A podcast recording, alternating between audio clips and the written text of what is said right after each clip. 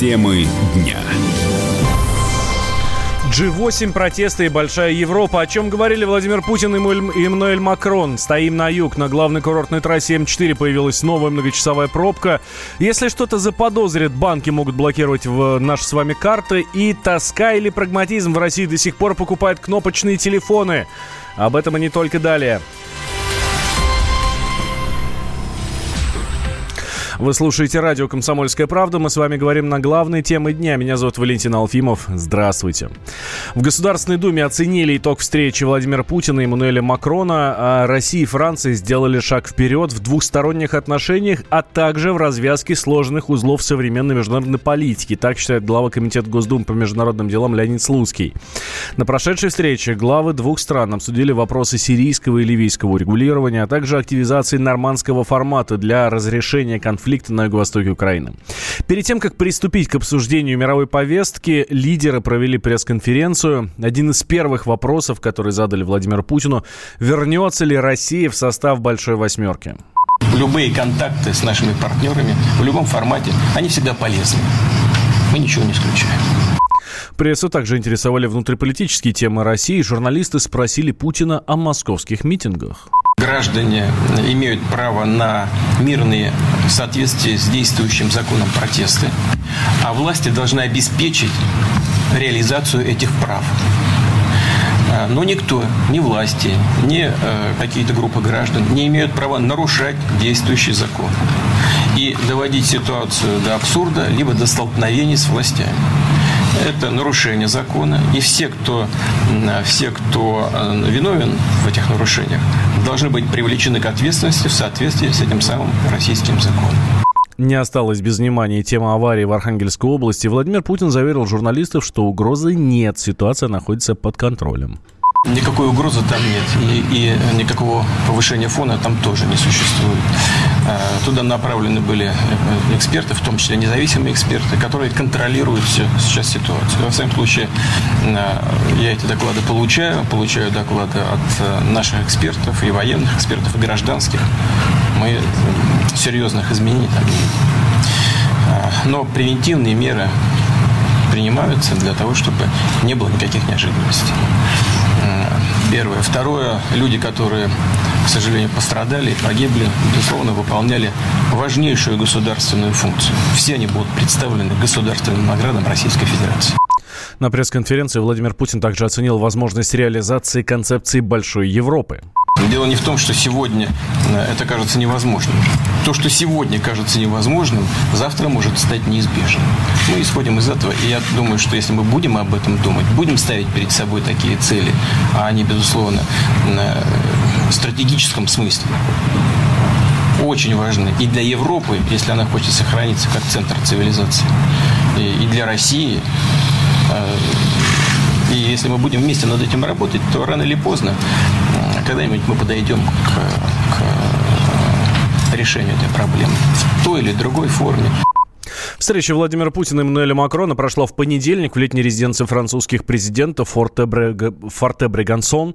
А, переговоры продолжались больше трех часов. Макрон заявил перед встречей с Путиным, что на ней может быть подготовлен саммит нормандской четверки. Это Россия, Франция, Германия, Украина. А сам Путин сказал, что альтернативы этому формату нет. Автомобилисты продолжают жаловаться на многокилометровые пробки на трассе М4 Дон. А ежедневно люди, которые едут в отпуск на машине, тратят в заторах под Воронежем по несколько часов. Предприимчивые местные жители придумали бизнес, готовы показать свободный объезд за 750 рублей. С подробностями корреспондент «Комсомольской правды» Станислав Шевченко. Пробка в Лосево – это одна из достопримечательностей трассы М4 Дон – сожалению, она образуется с завидной регулярностью.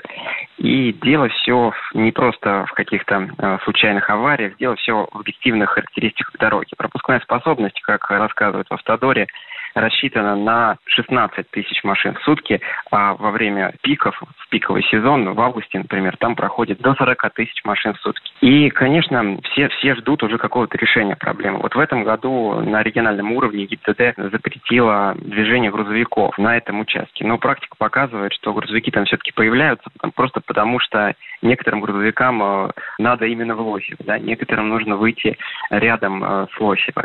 И полностью закрыть движение не получается пересекается просто физически. Что, что будет в ближайшем будущем, как получится избавиться от этой проблемы? Уже в следующем году обещают сдать в эксплуатацию объезд Лосева. Это будет, конечно, платный участок, но, скорее всего, учитывая масштаб лосевских пробок, он будет очень востребован. Большое распространение в интернете история о том, что местные жители предлагают объезд за деньги. И якобы даже для этого э, устраивают там фиктивные ДТП, чтобы создать затор. Ну, что касается фиктивного ДТП, подтверждения таких историй мы все-таки не нашли, потому что там хватает объективных характеристик для того, чтобы пробка образовывалась каждый день э, и регулярно. Но что касается э, тех людей, которые показывают объезд, действительно их можно встретить почти каждый день. И э, для тех, кто все-таки решит воспользоваться э, этой прекрасной услугой, их хочется предупредить. Объезд, который показывают эти люди, это дорога очень плохого качества, и на легковушках туда лучше не суваться, потому что э, пробки иногда образуются уже даже на объездах. Что касается вообще масштаба лосевских пробок, до 30 километров растягивается хвост машин. Конечно, прибавляют более обочечники, которые думают как-то сократить время, но в итоге создают проблемы и себе, и окружающим. Как э, сейчас э, преодолевать этот участок? Э, заранее посмотрите на карте два маршрута. Один маршрут через Бутурлиновку, другой маршрут через Росуш. Это райцентры Воронежской области. Там дорога достаточно качественная, никаких вопросов не должно возникнуть, но придется преодолеть крюк километров там в 50 или даже чуть больше. Но учитывая то, что в Лосевской пробке некоторые проводят 11 часов, я думаю, что этот крюк не будет критическим. Шевченко Станислав, Комсомольская правда, Воронеж. Решать проблемы должны местные власти, считает бывший глава ГИБДД Владимир Федоров. Если есть проблема, ее надо комплексно решать и дорожникам, и госавтоинспекции. Здесь только так. И в любом случае, вот эти участки, конечно, надо знать и помогать людям. Более сейчас идет сезон отпусков. Жители молодцы, зарабатывают деньги. Хотя это, конечно, нехорошо и неправильно. Но еще раз говорю, что местные власти, и местные власти, и госавтоинспекции должны эту проблему контролировать. Автоэксперт Андрей Осипов считает, что одна из главных причин многокилометровой пробки под Воронежем – это автохамы, которые объезжают затор по обочине. До 23 августа на трассе М4 Дон в Краснодарском крае ограничит движение на нескольких участках. Проезжую часть сузят в районе города Горячий Ключ и населенного пункта Хребтовая. Радио как книга. Разливает воображение. Но для тех, кто хочет больше, мы ведем свой YouTube-канал. Все эфиры, трансляции, именитые гости, крутые спикеры, громкие заявления и провокации. Бурная жизнь прямо из студии. Радио «Комсомольская правда». Надо и сто раз услышать, и один раз увидеть.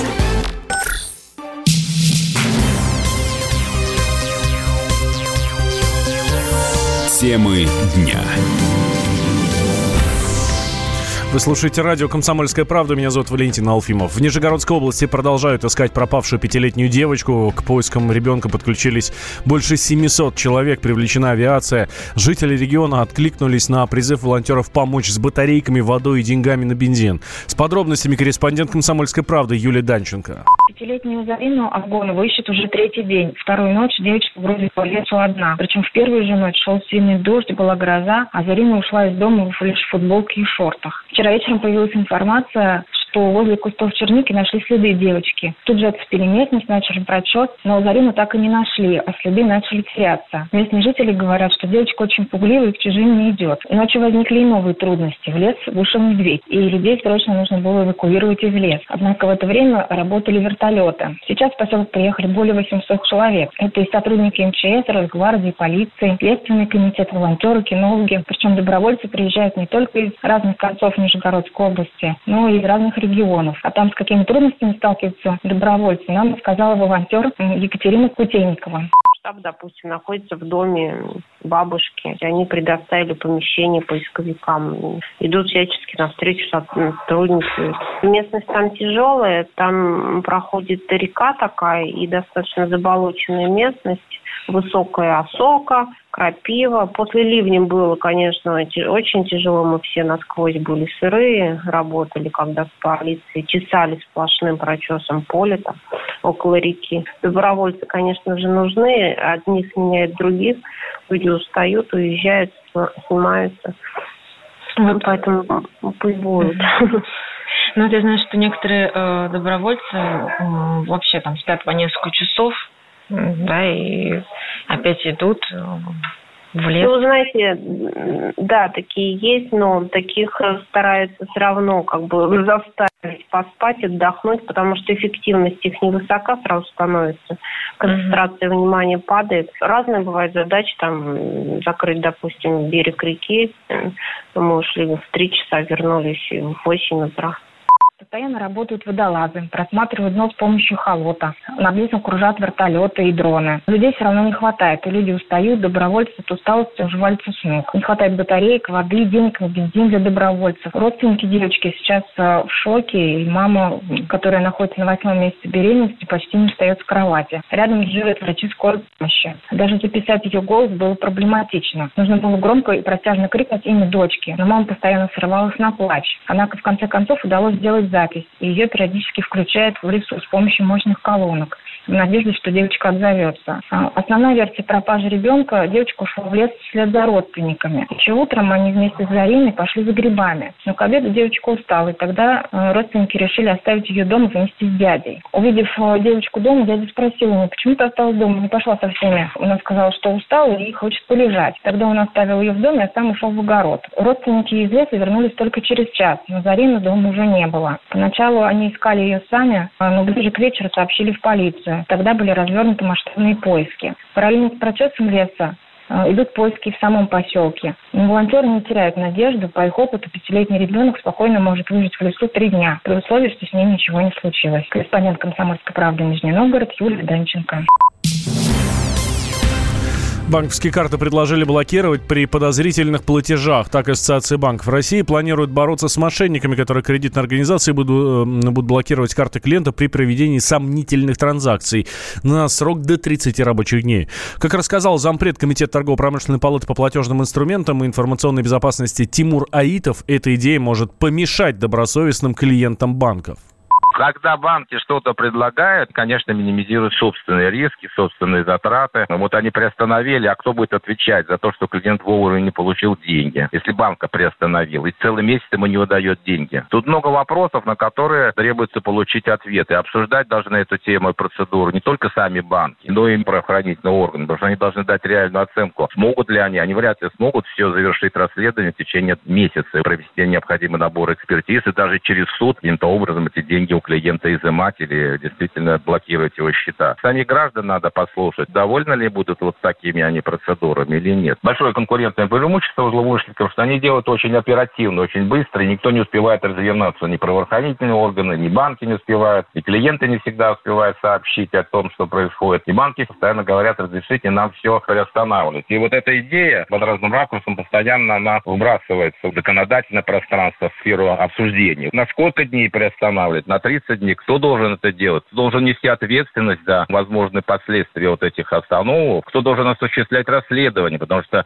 если будут опять банки проводить расследование с этими транзакциями, они опять все начнут судить в свою сторону. Возлагать особо радужной надежды на эту статью не следует, потому что она вряд ли еще пройдет. Очень много нужно менять в этом плане.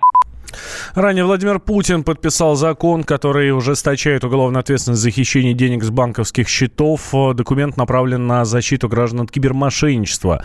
За преступление предусмотрены штраф до полумиллиона рублей, принудительные работы либо лишение свободы на срок до 6 лет. В Госдуме предложили водителям законный способ не платить штрафы. Депутаты разработали законопроект об аннулировании правонарушений, если информация о них не появилась на портале госуслуги в течение 10 дней. Глава Комитета по труду и соцполитике Ярослав Нилов подчеркивает, что инициатива необходима из-за требования оплатить просроченные не по вине водителя штрафы. Связано это с тем, что достаточно много жалоб поступает от наших автомобилистов, э, не только в адрес фракции ЛДПР, но и в адрес правозащитных организаций, когда камеры фото-видеофиксации зафиксировали правонарушение год, два, даже три года назад, и водители об этом не были уведомлены. Информация нигде не была доступна, никто про эту фиксацию правонарушений не знал. На портале госуслуг эта информация отсутствовала. А спустя несколько лет вдруг письмо счастья появляется, и кроме этого уже спустя такое время все материалы передаются в службы судебных приставов, где могут принимать соответствующие меры и штраф удваивать за несвоевременное э, погашения задолженности стороны владельца транспортного средства. Поэтому мы посчитали, что абсолютно правильное предложение со стороны синих ведерок прозвучало.